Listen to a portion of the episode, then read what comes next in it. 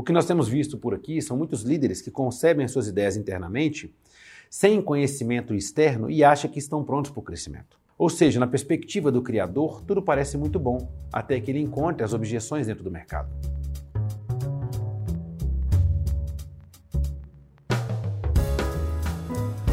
Por que crescer é tão difícil? Porque expandir os negócios é um desafio que muitos tentam e poucos conseguem. A realidade é que faltam três pontos essenciais dentro de, um, dentro de uma empresa para que ela consiga crescer. E o primeiro deles é o conhecimento, o segundo é a estratégia e o terceiro são pessoas. Muitas empresas negligenciam o conhecimento sobre elas mesmas, o que elas se tornaram desde o início. A realidade é que empresas vivem ao longo da sua jornada momentos de crise, momentos de expansão, momentos é, de desenvolvimento, trocas de pessoas, trocas de líderes. Então, isso traz para dentro da empresa memórias de momentos onde foram construídas verdades. Empresas que passam por grandes crises financeiras, ela começa a adotar é, comportamentos e ela começa a construir verdades dentro dela que no momento futuro, essas verdades que nesse contexto se aplicaram muito bem, no futuro crescimento, no futuro momento de crescimento, elas já não se aplicam tanto mais. E não só essas verdades, mas também verdades departamentais, como verdades construídas dentro de departamentos comerciais, dentro de projetos de PD. Então, o primeiro momento e o primeiro ponto que as empresas precisam analisar é um autoconhecimento. De onde elas surgiram e até onde, elas, até onde você chegou. O que foi construído dentro desse contexto? E aonde vocês estão e para onde vocês desejam estar? A cultura, o sistema de crença de vocês e todo o conhecimento que vocês têm sobre vocês mesmos é capaz de, de fazer com que vocês consigam criar uma estratégia que vocês suportem elas? Após esse ponto, é muito importante analisar que sem o conhecimento externo da empresa, elas não conseguem avançar. O que nós temos visto por aqui são muitos líderes que concebem as suas ideias internamente sem conhecimento externo e acha que estão prontos para o crescimento. Ou seja, na perspectiva do criador, tudo parece muito bom, até que ele encontre as objeções dentro do mercado. E é nesse momento que muitas estratégias fracassam, porque o lado externo ele também é tão ativo quanto o seu próprio negócio. Do lado de fora, está todo mundo também tentando fazer um grande salto. Está todo mundo tentando crescer e conquistar a atenção do cliente e produzir a venda. O outro ponto que é muito importante, depois de você se conhecer muito bem internamente, é você ter o conhecimento dos competidores de mercado. Como eles estão competindo? Quais são as estratégias que eles estão utilizando? Tem setores que as estratégias estão muito dentro de partes operacionais.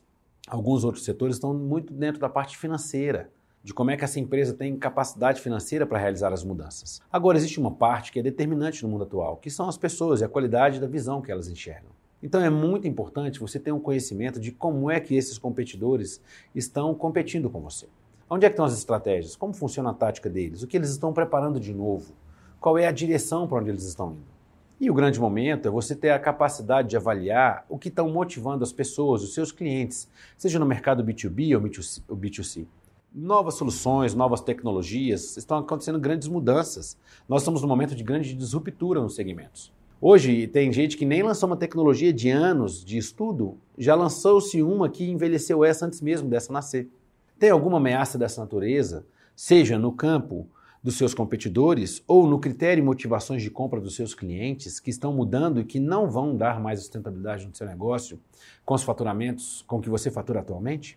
Nós participamos de um projeto, de uma estratégia, de uma indústria de alimentos. E ela queria muito conquistar o mercado de São Paulo mas ela não tinha as informações necessárias do que, que aquele mercado comprador dela, que era o mercado B2B, que era, uma, que eram as indústrias de transformação, o que estava motivando e fazendo com que elas preferissem uma empresa a outras. Quando nós mapeamos e conhecemos todos esses dois cenários, tanto os competidores, quanto o critério e motivações do, dessa indústria transformadora, o que ficou evidente para a gente que a logística, o tempo e a política comercial eram determinantes para que aquela empresa acontecesse. O nosso cliente, naquele momento, não tinha enxergado como que essas empresas estavam competindo lá dentro desse território de São Paulo. O que nós vimos é que os concorrentes, o melhor posicionado, do maior market share, ele tinha toda uma estratégia muito coerente e muito alinhada, que tinha a capacidade de entregar aqueles critérios de motivação, tanto do lado emocional, de relacionamento, mas também das partes operacionais para os seus clientes. Então, nós agora precisávamos de uma estratégia que superasse aquilo que abordasse, trouxesse uma nova abordagem. Mas observe bem, se o nosso cliente simplesmente faz uma mudança dessa estrutural, mas não tem a capacidade de mostrar para o seu time e principalmente para fora As ideias com que essas pessoas compram jamais fariam com que eles enxergassem a mudança do nosso cliente. E é nesse momento que é uma necessidade dessa interseção, que é a compreensão de quem essa empresa é, para onde ela deseja ir, que é você, e o que está dentro dos seus competidores e os critérios de motivação de compra. Precisa haver um reposicionamento. Esse novo comportamento precisa ser explicitado para fora. Você precisa conseguir mostrar essa nova ideia que essa empresa vai se tornar. Porque essa nova ideia precisa mudar a ideia velha que as pessoas têm sobre você. Porque senão eles vão achar que você é a mesma empresa que sempre foi. E isso não vai levar você a ter resultados diferentes aí dentro. Primeiro que o seu colaborador não vai mudar o comportamento dele.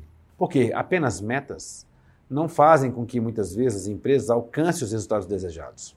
E talvez nem tenha a mesma capacidade de fazer com que você seja mais desejado no canal, na preferência de compra. A menos que você resolva competir por preço. Mas isso não é saudável, isso não vai produzir bons frutos. Então, o que você precisa saber é para onde nós estamos indo. Nós temos a capacidade de ir sobre os aspectos de cultura, sobre os aspectos de novos produtos, sobre os aspectos de um novo comportamento.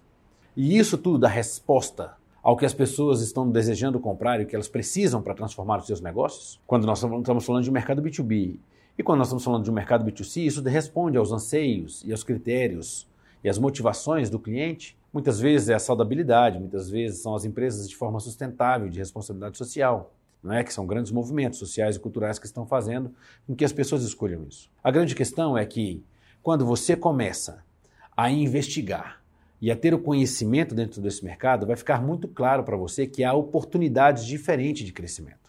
Há oportunidade de crescer em novos territórios que estão mais ávidos por essa nova sua proposta de valor. Há oportunidade de crescer dentro da sua própria base de cliente, aumentando o ticket médio ou até mesmo o volume de compra dessas pessoas. Há oportunidade de crescer em novos territórios, mas através de novos canais diferentes do que você já tem, ou até mesmo dentro do seu território em outros canais. A grande questão é que sem informação de qualidade, você não terá a visão clara de todas as oportunidades das quais você pode trilhar e de quem são as pessoas que vão te levar a esse crescimento. É preciso muito mais do que uma campanha para fazer isso. É preciso ter um entendimento que envolva todos os departamentos do seu negócio para essa mudança em curso. É preciso conhecer a nova estrutura ou como esse reforço dessa plataforma onde a nova estratégia irá apoiar ali, né, que dará sustentação para o seu crescimento. Não adianta imaginar um crescimento se você não tem uma plataforma para esse crescimento novo, ele não se sustenta. É importante que você também compreenda se os seus líderes e as pessoas à sua volta têm clareza e estão motivadas e terão disciplina para poder fazer essa caminhada.